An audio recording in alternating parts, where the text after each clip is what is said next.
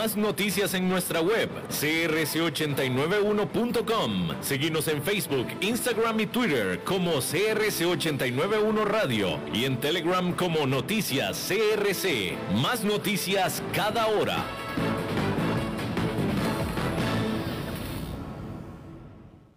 CRC 89.1 Radio y Cadena Radial Costarricense no se hacen responsables por las opiniones emitidas en este programa.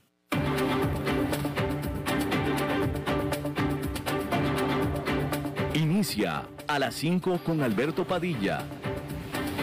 Un programa diseñado con el objetivo de llevarte diariamente un tema de actualidad, acompañado siempre de reconocidos editorialistas, de lunes a viernes a las 5 de la tarde por CRC 89.1 Radio, a las 5 con Alberto Padilla. Hola, ¿qué tal? Saludos, bienvenidos a esta emisión de A las 5 con su servidor Alberto Padilla. Muchísimas gracias por estarnos acompañando, gracias por estar ahí le mando cálidos saludos desde la señal y las instalaciones de CRC 89.1 FM en San José, Costa Rica, desde donde estamos transmitiendo hasta el punto, en el tiempo y en el espacio en el que usted nos está escuchando, porque estamos saliendo en diferentes vías, por ejemplo en Facebook Live, en la página de este programa, a las 5 con Alberto Padilla, ahí para que nos pueda escuchar a la hora que usted quiera, ahí se queda grabado el programa.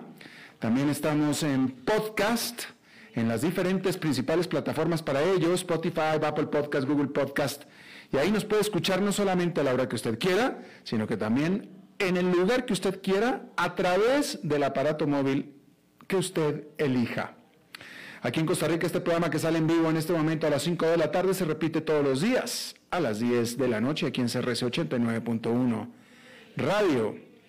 En esta ocasión, tratando de controlar los incontrolables, eh, el otro lado de los cristales, el señor David Guerrero y la producción general de este programa, desde Bogotá, Colombia, a cargo del señor Mauricio Sandoval. Bien, primero hay que decir que fue una jornada muy negativa allá en Nueva York, porque los precios de la energía se están disparando en todo el mundo con importantes consecuencias para los mercados al estar los inversionistas preocupándose por el efecto que esto pueda tener en la recuperación económica. Este martes todos los mercados globales cayeron a medida que se disparan los precios de la energía. Un gran problema ha sido la escasez de gas natural provocada por el desplome de existencias y un aumento en la demanda a medida que la actividad se recupera de los confinamientos por el COVID-19. Los precios mayoristas del gas natural en Europa alcanzaron nuevos récords el lunes y continúan subiendo el martes. En Estados Unidos, los futuros del gas natural también se han disparado, superando los niveles alcanzados por última vez en el 2014, cuando las temperaturas se desplomaron en gran parte del país. China también está lidiando con un empeoramiento de la situación energética ya que intenta reducir su dependencia del carbón justo cuando aumenta la demanda por parte de sus fábricas. A las empresas en el corazón industrial del país se les pidió que limiten su consumo de energía eléctrica de acuerdo a los medios estatales de comunicación, mientras que el suministro también se ha cortado en algunas áreas residenciales de China.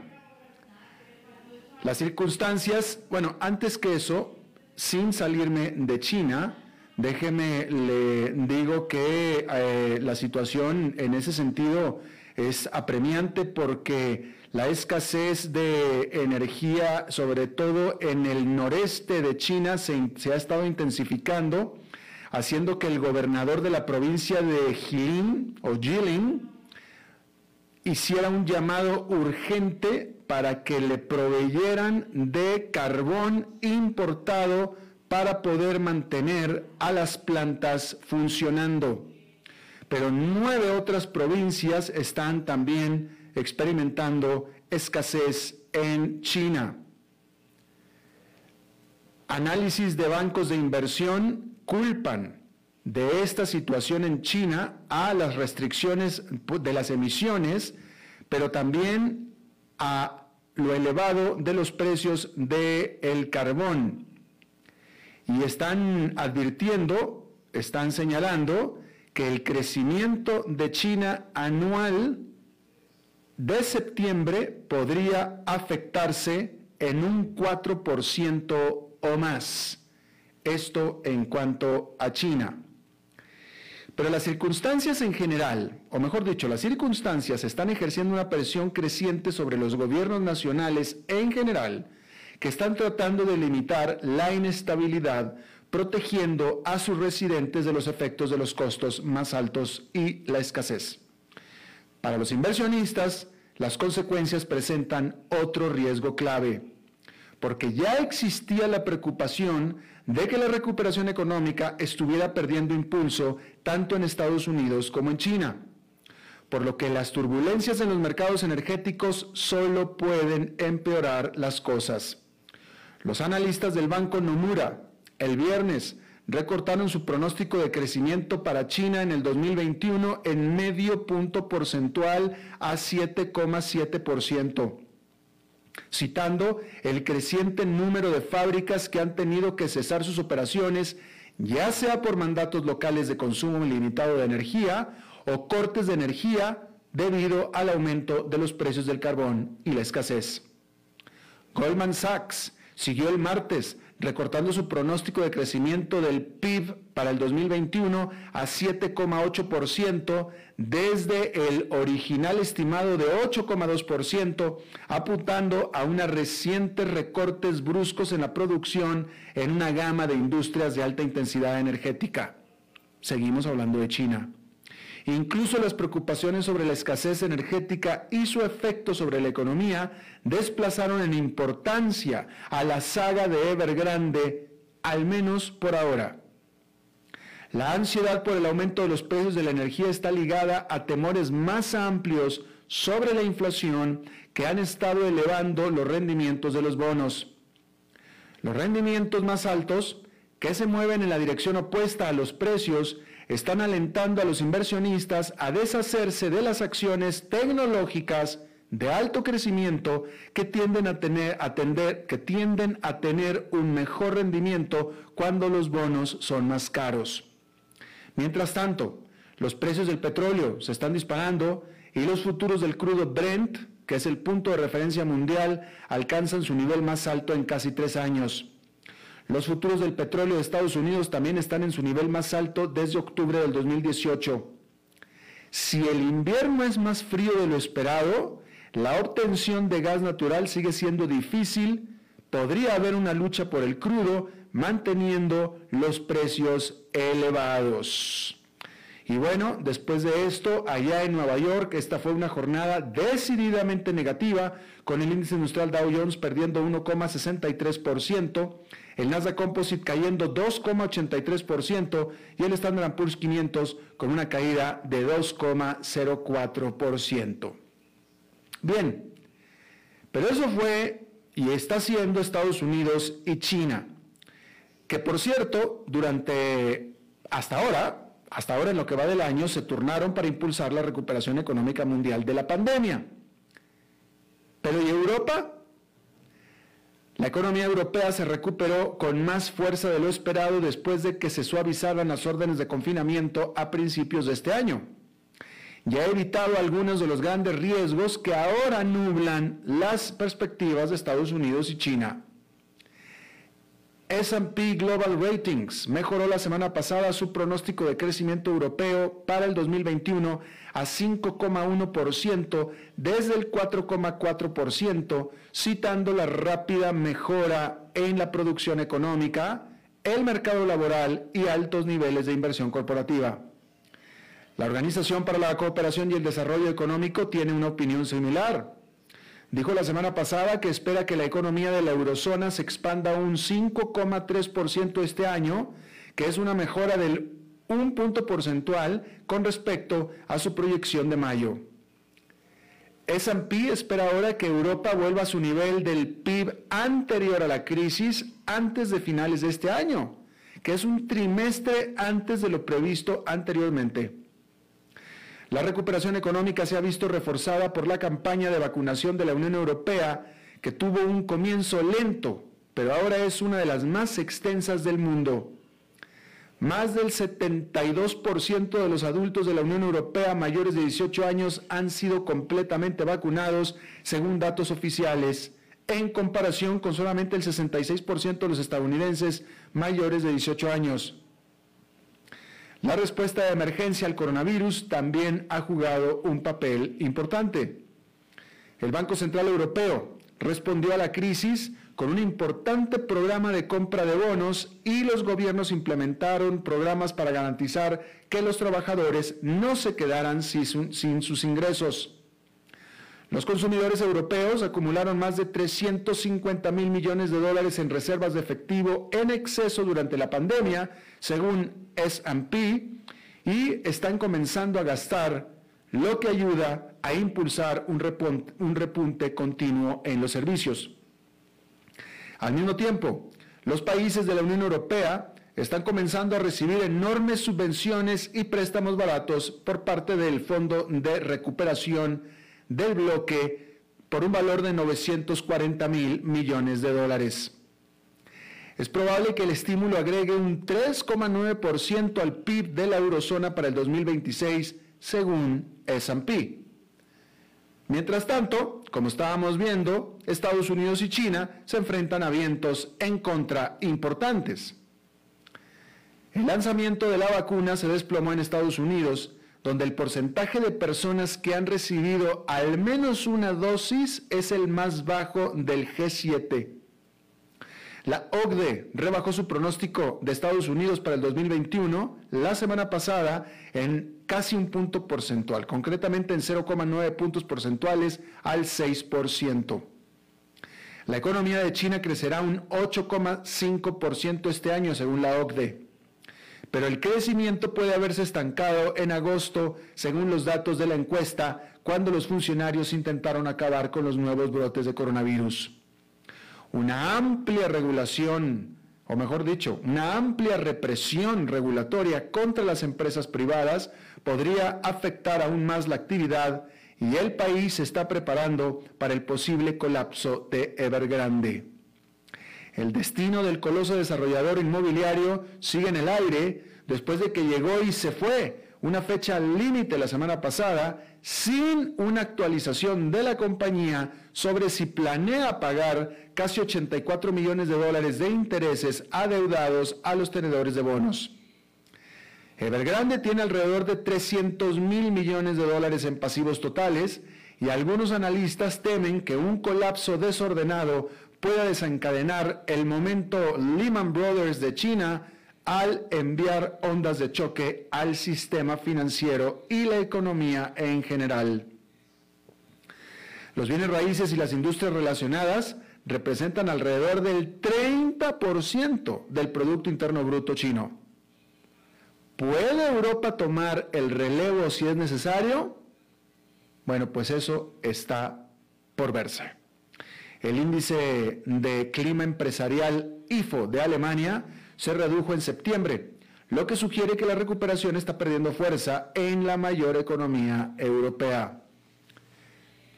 IHS Market dijo que la actividad comercial de la eurozona creció a un ritmo notablemente reducido durante el mes, lo que refleja los cuellos de botella de la cadena de suministro y las preocupaciones sobre la pandemia.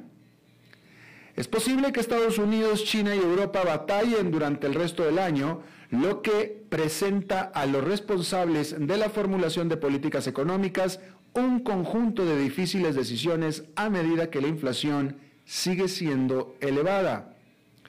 Por lo pronto, el consenso de los analistas es que la recuperación se desacelere en general y la inflación siga aumentando ligeramente por el resto del año, con los bancos centrales comenzando a reducir lentamente su estímulo tal como lo han venido anunciando. Bien, pero aparte hay otro tremendo problema en Estados Unidos. Y es que esta semana la crucial legislación para la administración Biden para el futuro del gobierno federal y quizás para la estabilidad del sistema financiero global seguirá su tortuoso camino a través del proceso legislativo del país. El jueves, la Cámara de Representantes votará sobre parte de la agenda nacional que define el legado de Joe Biden. Pero el lunes, una medida que los demócratas de la Cámara de Representantes ya habían aprobado para levantar el límite de deuda de los Estados Unidos para financiar al gobierno hasta principios de diciembre, fracasó en el Senado, dominado por los republicanos. Estos, los republicanos, dicen que están dispuestos a aceptar fondos temporales para evitar un cierre del gobierno que, de lo contrario, comenzaría el jueves. Pero quieren a cambio que los demócratas eliminen del proyecto de ley el aumento del límite de deuda y lo agreguen a su agenda de gasto interno mediante la reconciliación, que es una maniobra que permite que los proyectos de la ley se aprueben con una mayoría simple y por lo tanto sin votos republicanos. Pero eso puede llevar un par de semanas acercándose peligrosamente al punto en el que Janet Yellen, la secretaria del Tesoro, advirtió que Estados Unidos no podrá cumplir con sus obligaciones financieras, arriesgándose a un calamitoso default. Y hasta ahora estamos ya terminando la jornada del martes y la situación no se ve buena. No se ve buena. Anoche, pues si usted habla con los congresistas, anoche yo estaba viendo una entrevista con un congresista clave de el Capitolio del Congreso de Estados Unidos y él estaba de lo más optimista. Él dijo, sí, tenemos muchas diferencias, pero lo vamos a sacar adelante, lo vamos a sacar adelante, lo vamos a sacar adelante. Eso es lo que dicen. Las señales definitivamente no son buenas.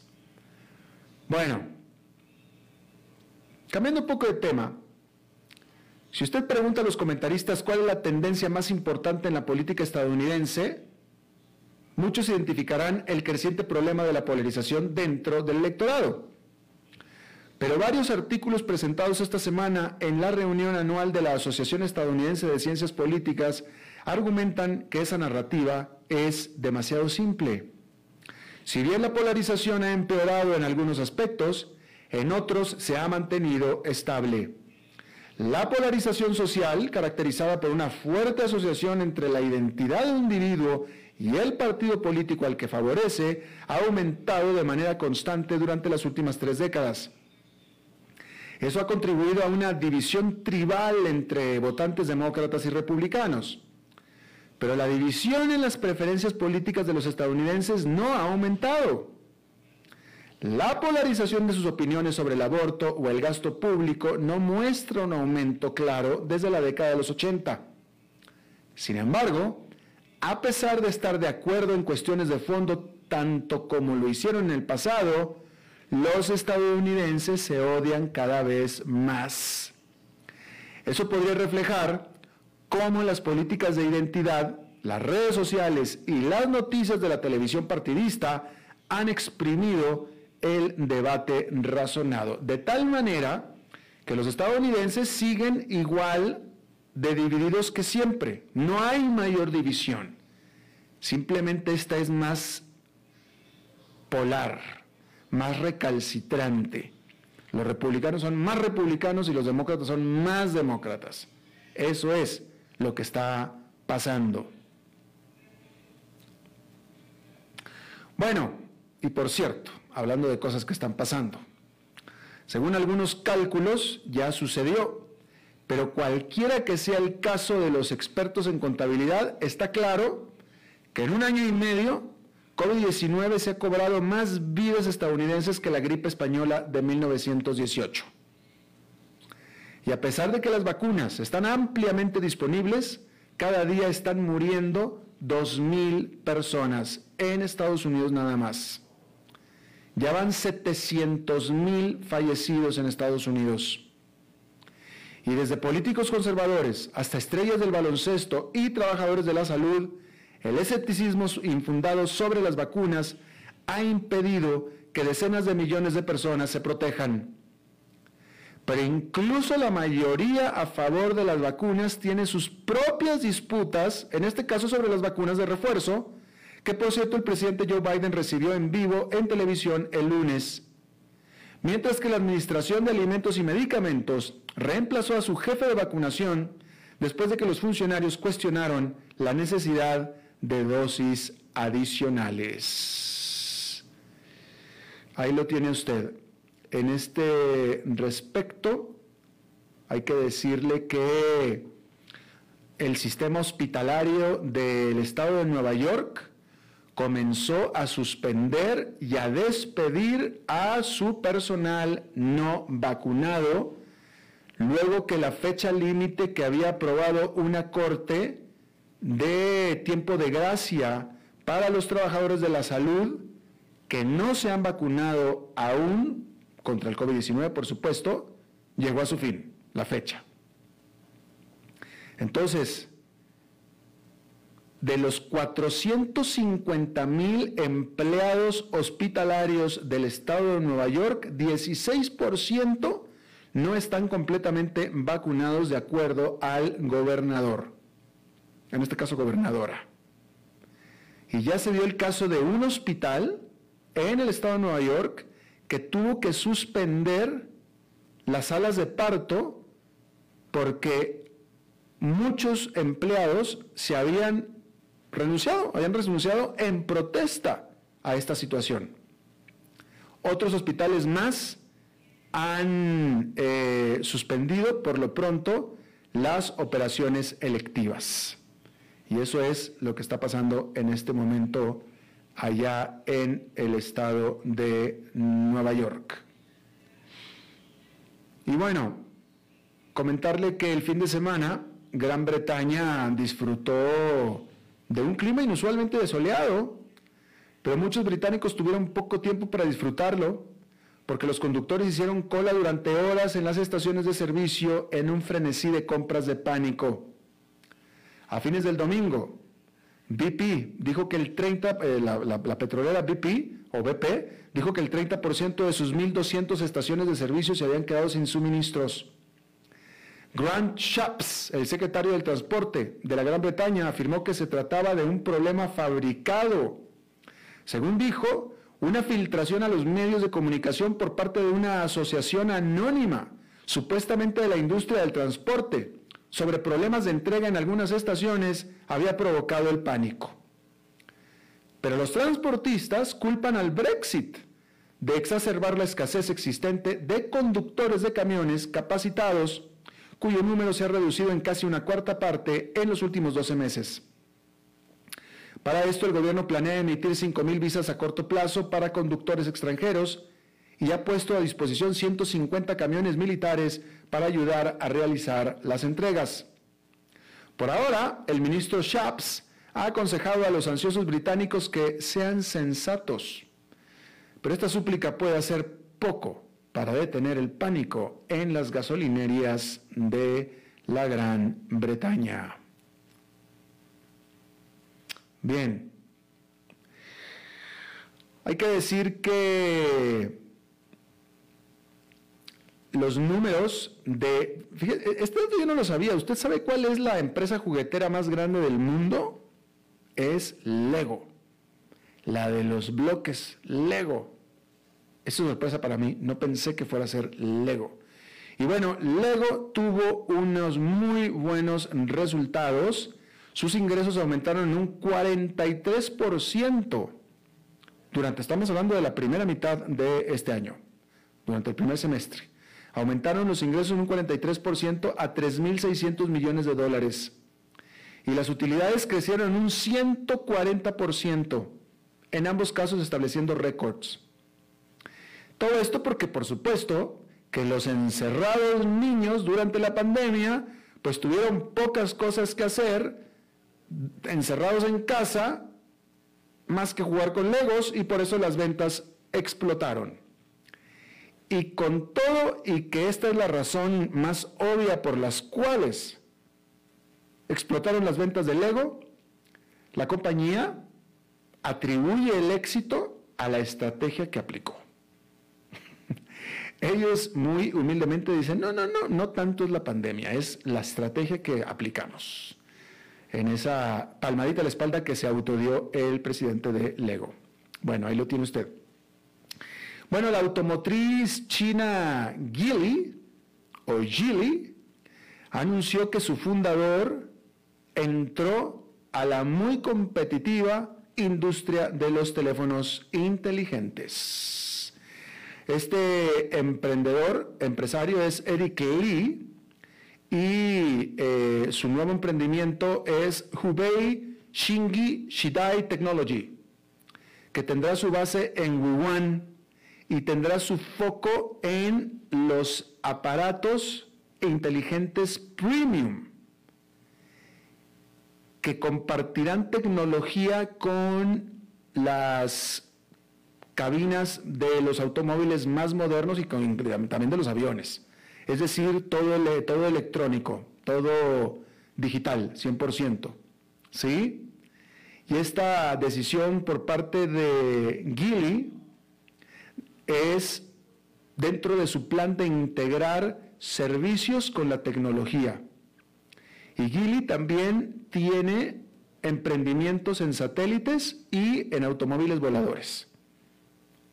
Así es que en teoría va a ser una combinación de todo esto, de alguna manera. ¿No? Bueno, pues ahí lo tiene usted. Bien, antes de ir a la pausa, déjeme informarle que a los profesionales del mercado y a los inversionistas asiduos, pues no les gusta que les recuerden lo difícil e incluso algunos dirían que es imposible, que es predecir constantemente, predecir constantemente los caprichos del mercado. Desafortunadamente para ellos hay un hámster, un hámster, un roedor, un hámster decidido a que lleven este mensaje a casa. Porque desde junio, este hámster en Alemania llamado Mr. Gox ha estado operando con sus movimientos con su actuar diario una cartera independiente de compraventa de criptomonedas desde su jaula de alta tecnología llamada Goxbox, o sea, la caja de Box. Su cartera incluye una amplia gama de criptomonedas que incluyen Ether y Bitcoin. Ahora, ¿cómo funciona esto? Primero que nada, las sesiones comerciales de operación de Mr. Gox se transmiten en vivo en Twitch, por si usted las quiere ver. Entonces, el hámster corre en su rueda normal de hámster, como usted sabe, ¿no? Pero esta rueda tiene unas mediciones que son la rueda de la intención, que gira y gira y gira, y cuando el, el hámster se baja, para eligiendo una criptomoneda, la rueda, no el hámster, ¿verdad? Hmm.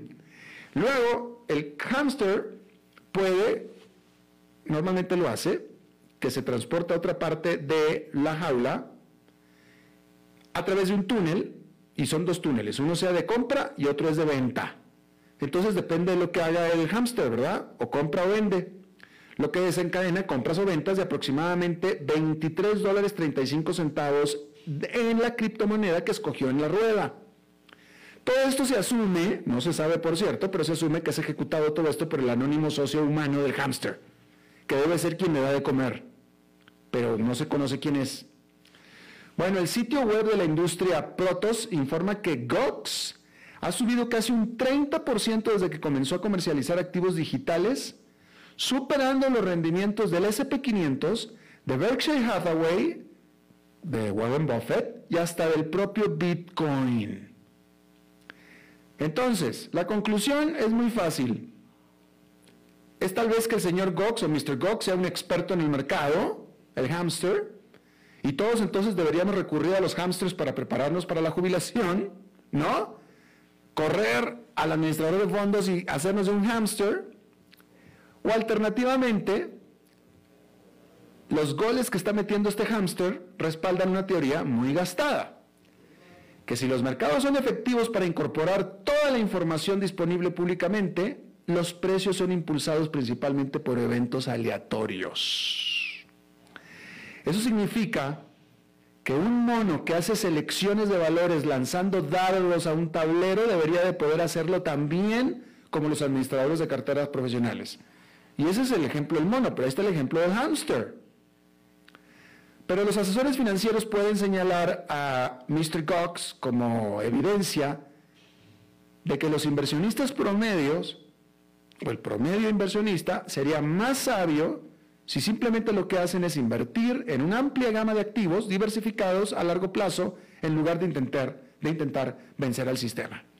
Y ahí está el perfecto ejemplo de hamster.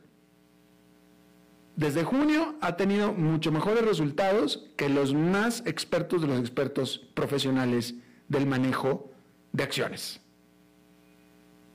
Para su ridículo. De los expertos, no del hámster, por supuesto. Bien, ahí lo tiene usted. Vamos a hacer una pausa y regresamos con nuestra entrevista de hoy. A las 5 con Alberto Padilla, por CRC 89.1 Radio. Dijo Salvador Dalí. Un gran vino requiere un loco para hacerlo crecer, un hombre sabio para velar por él, un poeta lúcido para elaborarlo y un amante que lo entienda. Bodegas y viñedos La Iride, vinos argentinos de la región de Mendoza. Colecciongourmet.com desde Maipú, Mendoza, la tierra del olivo nos llega aceite de oliva Laur. Su delicada y elegante textura, así como su afrutado aroma vegetal, lo convierten en un aceite especial para paladares exigentes. Disponible en tres variedades: Laur Cruz de Piedra, Laur Aceite de Oliva Extra Virgen y Laur Gran Mendoza Aceite de Oliva Extra Virgen. Lo mejor de tres zonas en una sola botella. Galardonado con el Gran Prestige Gold en el Terra Olivo 2018. Aceites de oliva Laur no pueden faltar en tu mesa. De venta en todas las tiendas, don Fernando. Es tiempo de celebrar los buenos momentos. De disfrutar con los tuyos, con quienes te hacen reír. Es tiempo de celebrar lo que te mereces con aquellos que compartís la experiencia de vivir. Porque siempre tendremos a alguien con quien celebrar. La Iride, bodegas y viñedos de la región de Mendoza Búscanos como colecciongourmet.com.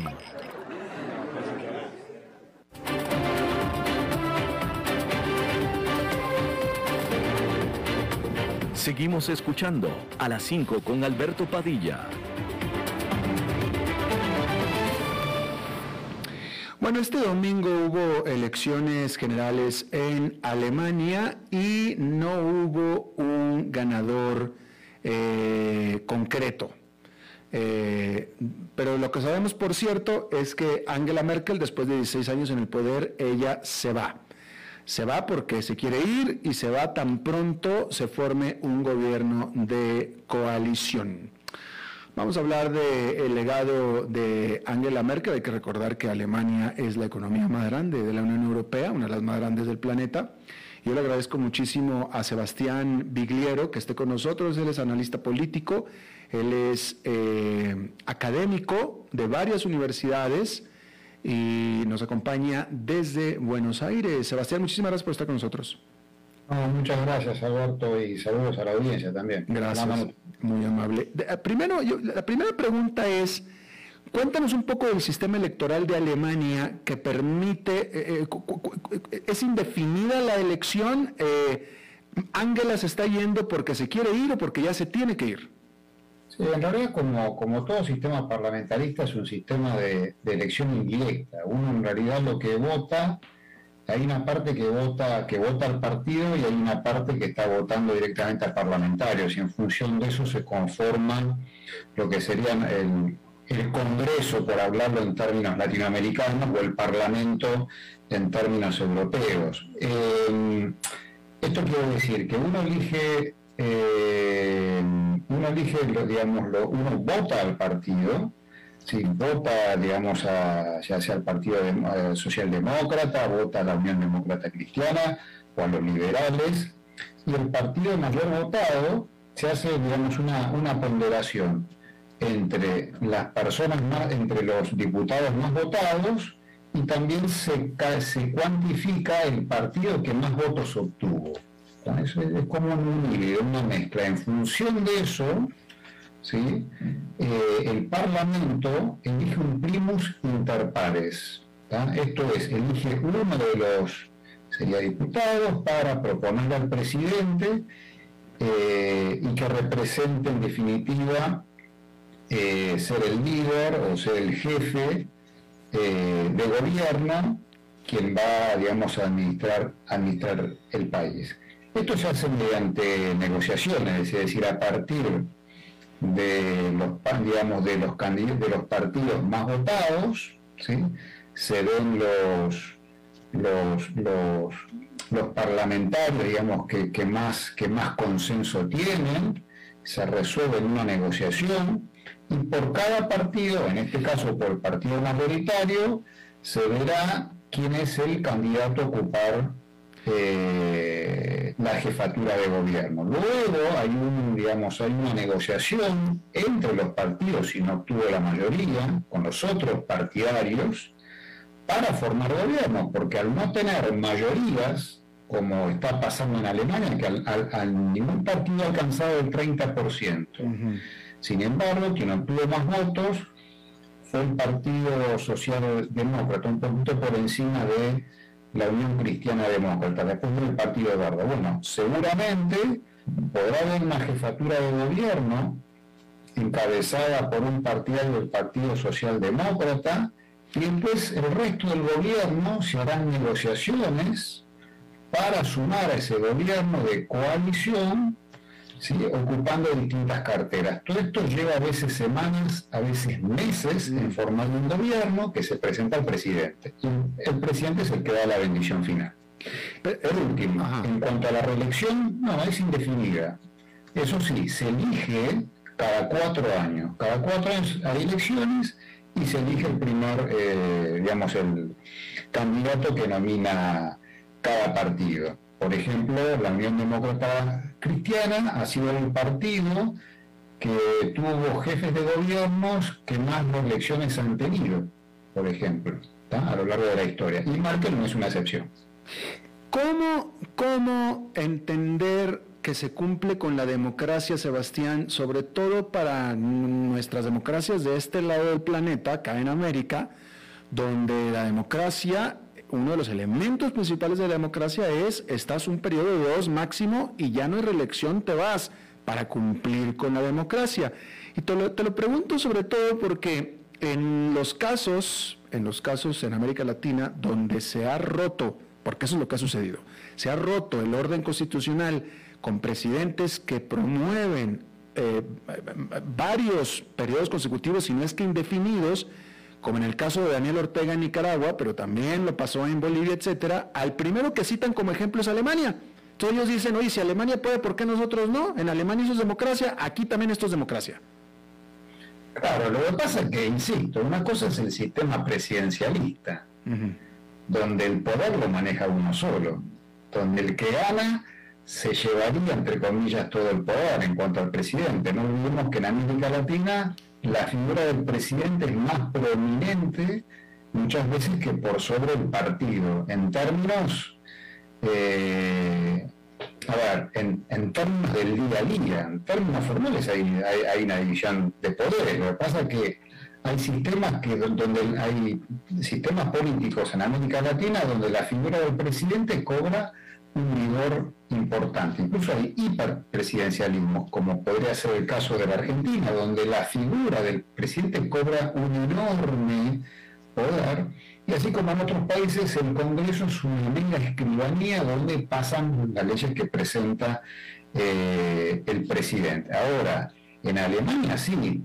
tendrán reelección indefinida, pero no se forman la mayoría si están condenados a formar coaliciones, porque no hay una mayoría, no hay alguien que sobresalga con la mayoría de los votos. ¿Por qué? Porque hay porciones del electorado que van mutando, van cambiando de parecer y son los que traccionan muchas veces el desmedro de esas mayorías desbocadas como para evitar a veces una hipertrofia o un hiperpresidencialismo presidencialismo o una hiperjefatura. Entonces están obligados a consensuar y esto corre más al medio, hablando de izquierdas y derechas, corre mucho más al centro, mm.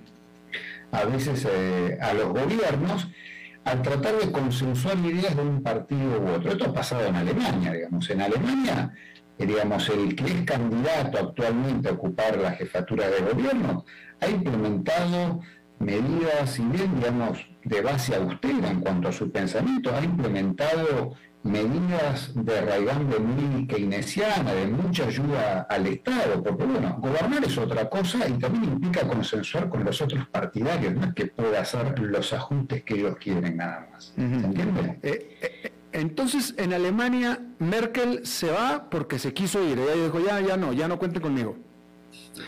Sí, o sea, ahora hay un poco de. Pudo haberse quedado más tiempo. Hay un poco de desgaste. Pero pudo, una figura que pudo, con pudo quedarse más tiempo. De hecho, ya se quería ir después del segundo mandato. Mm. Cuentan algunos que, entre otras cosas, a nivel internacional, Obama le pidió, por favor, que en vísperas de la asunción de Trump, eh, ella pudiera quedarse un tiempo más como para equilibrar un poco de fuerzas, sabiendo que se venía un presidente con mucho poder y con políticas muy diferentes a la de Obama. Eh, el trajín del día a día también eh, ha hecho que Merkel eh, quiera dejar el poder y es un, digamos, es un caso notorio porque y también habla de cierta humildad por parte de ella pero también hay una realidad, ya digamos, internamente sufría cierto desgaste, tenía muchos encontronazos a nivel, a nivel interno, eh, y no le era fácil a la hora de negociar su candidatura para un nuevo mandato. Entonces, eso también produce mucho desgaste producto de las internas, es una mujer que ha manejado eh, con un pulso muy firme, eh, si bien negociadora en general, eh, muy moderada, pero ha manejado eh, con un timón muy firme eh, el país en los últimos años. Pensemos que ha atravesado desde la crisis del 2008 financiera, atravesando un poco antes también la, la crisis de las migraciones, la crisis del Brexit, y todo, digamos, para mantener a Alemania eh, con una fortaleza intachable a nivel europeo, pero con decisiones que a veces han sido controvertidas, no solo para los europeos, sino para los propios alemanes, que en definitiva, como decía ella, bueno, esto nos hará mejores, una frase muy célebre de ella, es cuando ha demostrado cuando un líder a veces tiene razón por sobre eh, su población o su gente, ¿no? Y esto a veces obliga a estar muy solitario en el mando, obliga a tomar decisiones que después a la larga tienen su desgaste interno. No, definitivo, porque ella, ella eh, eh, es, vaya, este es comentario, pero tú me vas a decir si, si lo estoy en lo correcto o no, pero la decisión que ella tomó de, de salvar a Grecia, por ejemplo, pero más importante la de recibir refugiados en grandes cantidades, si mal no recuerdo, de Siria, fueron decisiones que el pueblo de ella no necesariamente la apoyaban. Miren, en general eh, gozaba de una impopularidad esa, esa decisión específica impresionante. Pero Merkel se daba cuenta y se da cuenta también, como lo hace el primero, el futuro, aparentemente primer ministro, jefe de gobierno, dicho por ella también, que Alemania tiene una población vieja. Entonces dice, es el momento ahora o nunca de tratar de fortalecer las bases de nuestro trabajo. Entonces vio la oportunidad con mucha y gran astucia de y hasta incluso duplicar la cantidad de inmigrantes que entran, que entran en, Francia. En Alemania. Eh, y esto, digamos, a, un precio interno enorme, pero que hoy en día le está dando ciertos resultados al país, no vistos, pero que a la larga se supone que le van a dar resultados desde el punto de vista de, del trabajo, ¿no? De la mano. Eh, y ya como última pregunta, eh, todo parece indicar, tú lo acabas de decir, que quedaría Scholz, pero aunque no fuera Scholz, que es parte del gabinete de, Merkel, eh, si quedara la otra opción, no se esperan grandes cambios de rumbo para Alemania, ¿no es cierto? Bueno, a ver, todo indicaría que en unos meses quedaría Scholz con un gobierno de consenso formado en tercero sería el Partido Social Demócrata, la Unión Demócrata Cristiana, eh, que ha habido incluso también una mutación de partidarios del demócrata cristiano hacia el Partido Demócrata. Eh, lo único que habría cambiado acá es la figura, pero las mismas características se mantendrían en el jefe de gobierno, es decir, Es decir, la templanza, la moderación, la firmeza, la austeridad y la seriedad. Lo que sí vendrían son unos cambios importantes a nivel eh, político, eh, no a nivel internacional, pero sí eh, digamos, a nivel doméstico. Esto es tratar de, ver esta agenda, esta agenda postergada verde, donde Alemania tiene que hacer una reconversión de ciertos sectores industriales para llegar a carbono cero, eh, una digitalización del país que se muestra muy, muy atrasado en este sentido, y también reformas en el sistema de pensiones y en el sistema también de acceso al crédito para la vivienda, que han sido cuestiones postergadas durante la era Merkel. A nivel internacional, el rol de Alemania, al contrario, buscaría fortalecerse aún más y no dejaría de ser el faro de Europa. Bien, eh, ahí quedó. Sebastián uh, Bigliero, analista político, eh, académico de varias universidades en Buenos Aires. Te agradezco muchísimo que hayas charlado con nosotros esta tarde. Muy bien, muchas gracias. Eh. Saludos a todos por ahí. Saludos para ustedes también. Vamos a una pausa y regresamos rápidamente con Fernando Francia. A las 5 con Alberto Padilla, por CRC 89.1 Radio. Dijo Salvador Dalí. Un gran vino requiere un loco para hacerlo crecer, un hombre sabio para velar por él, un poeta lúcido para elaborarlo y un amante que lo entienda. Bodegas y viñedos La Iride, vinos argentinos de la región de Mendoza. Colecciongourmet.com desde Maipú, Mendoza, la tierra del olivo nos llega aceite de oliva Laur. Su delicada y elegante textura, así como su afrutado aroma vegetal, lo convierten en un aceite especial para paladares exigentes. Disponible en tres variedades: Laur Cruz de Piedra, Laur Aceite de Oliva Extra Virgen y Laur Gran Mendoza Aceite de Oliva Extra Virgen. Lo mejor de tres zonas en una sola botella. Galardonado con el Gran Prestige Gold en el Terra Olivo 2018. Aceites de oliva Laur no pueden faltar en tu mesa. De venta en todas las tiendas, don Fernando. Es tiempo de celebrar los buenos momentos. De disfrutar con los tuyos, con quienes te hacen reír. Es tiempo de celebrar lo que te mereces con aquellos que compartís la experiencia de vivir. Porque siempre tendremos a alguien con quien celebrar. La Iride, bodegas y viñedos de la región de Mendoza Búscanos como colecciongourmet.com.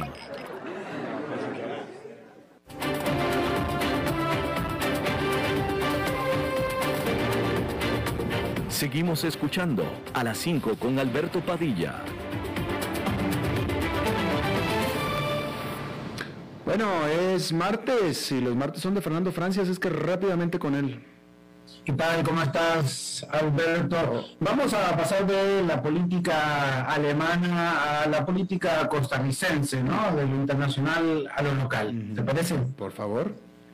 Costa Rica inicia la próxima semana una nueva campaña electoral por la presidencia. El ganador, el 6 de febrero, deberá o medirse en segunda ronda, muy probable, o iniciar pues ya un periodo de gobierno del 8 de mayo del 2002, 2022 hasta el 2026.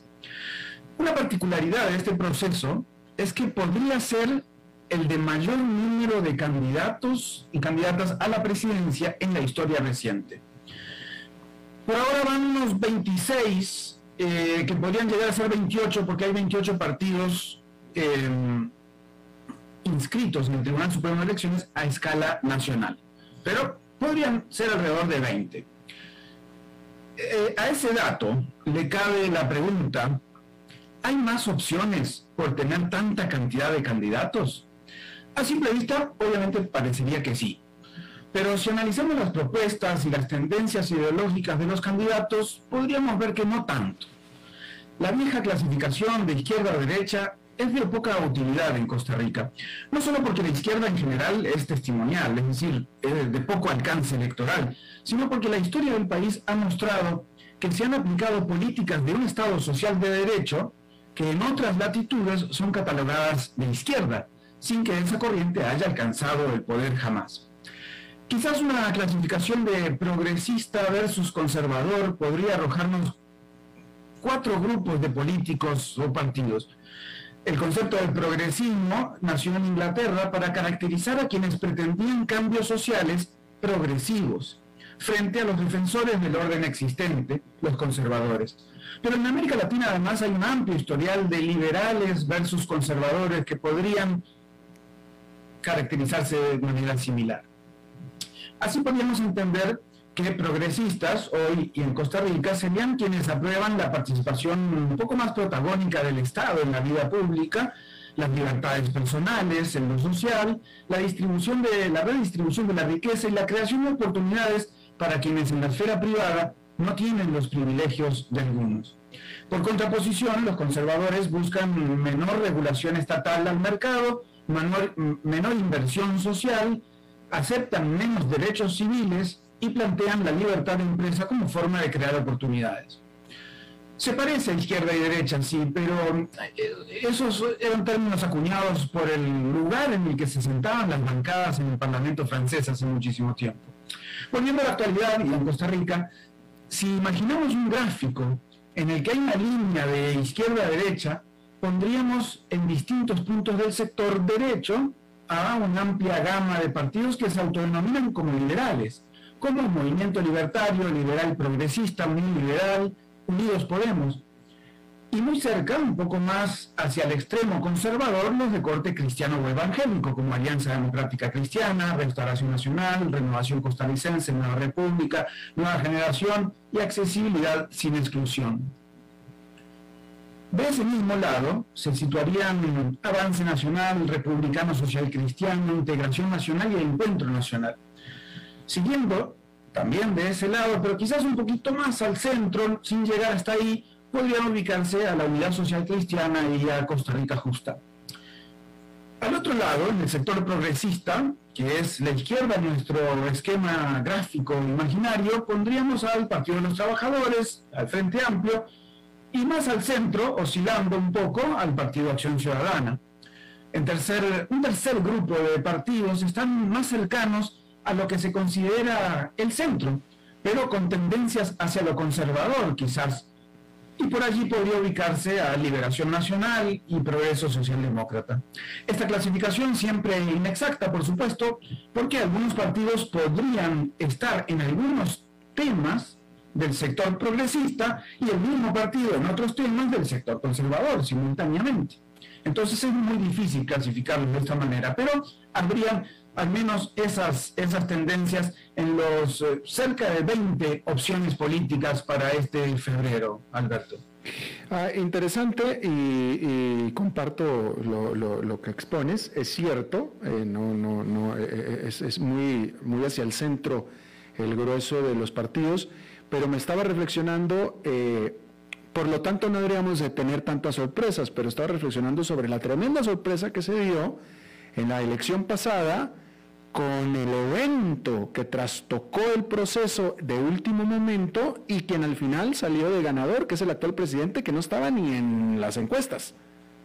Así es, y por eso las, las, las campañas en general eh, son multicausales, no es una sola cosa que hace ganar un partido a otro, puede ser la propia campaña, puede ser sus posiciones políticas, puede ser el ataque que recibe de los demás y puede ser la coyuntura, es decir, los temas específicos que surgen en momentos que a veces son calculados, a veces no son calculados. En este caso no sabemos qué podrá surgir como liebre como, como, como liebre del sombrero en eh, el proceso ya en, enero del 2022. Pero por ahora, eh, y, en el análisis general, en Costa Rica se prevalece mucho el centro y por eso hay muchos sectores que van tratándose de mover hacia, hacia el centro, por lo menos imaginario. Y podemos recordar para esto cómo Abel Pacheco y Rolando Araya en 2002, eh, en sus campañas electorales, se eh, achacaban mutuamente ser neoliberales y que ellos no lo eran, ¿no? Entonces, como que eh, da miedo ser extremo en, Costa Rica para la campaña electoral. Ya en gobierno podemos hacer más o menos cualquier cosa. Interesante. Eh, hablando de extremo, eh, hubo alguien también, Villalta, de el amplio, ¿no es cierto? Era que, que, que por un momento, por un rato, siendo extremo, alcanzó eh, encuestas muy, muy altas en, cierto momento de la precampaña. Sí, en diciembre del 2013, eh, mm, eh, punteaba en las encuestas. Pero claro, como decíamos, los, eh, los temas que se traten van a afectar a tu campaña y en este caso la vinculación de Villalta y del Frente Amplio con lo que se llama izquierda en otros países de América Latina muy probablemente haya sido lo que le drenó esa, ese, ese entusiasmo que había en cierta gente que llevó su entusiasmo para el lado de Luis Guillermo Solís y pues así quedó la contienda, ¿no? Más hacia el centro, efectivamente. Fernando Francia, gracias. Bueno, pura vida, nos vemos el próximo martes. Hasta el próximo martes. Y eso es todo lo que tenemos por esta emisión de A las 5 con servidor Alberto Padilla. Gracias por habernos acompañado. Nos escuchamos en la próxima. Que la pase bien.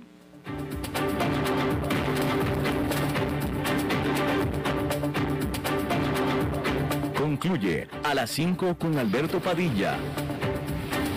Un programa diseñado con el objetivo de llevarte diariamente un tema de actualidad, acompañado siempre de reconocidos editorialistas, de lunes a viernes a las 5.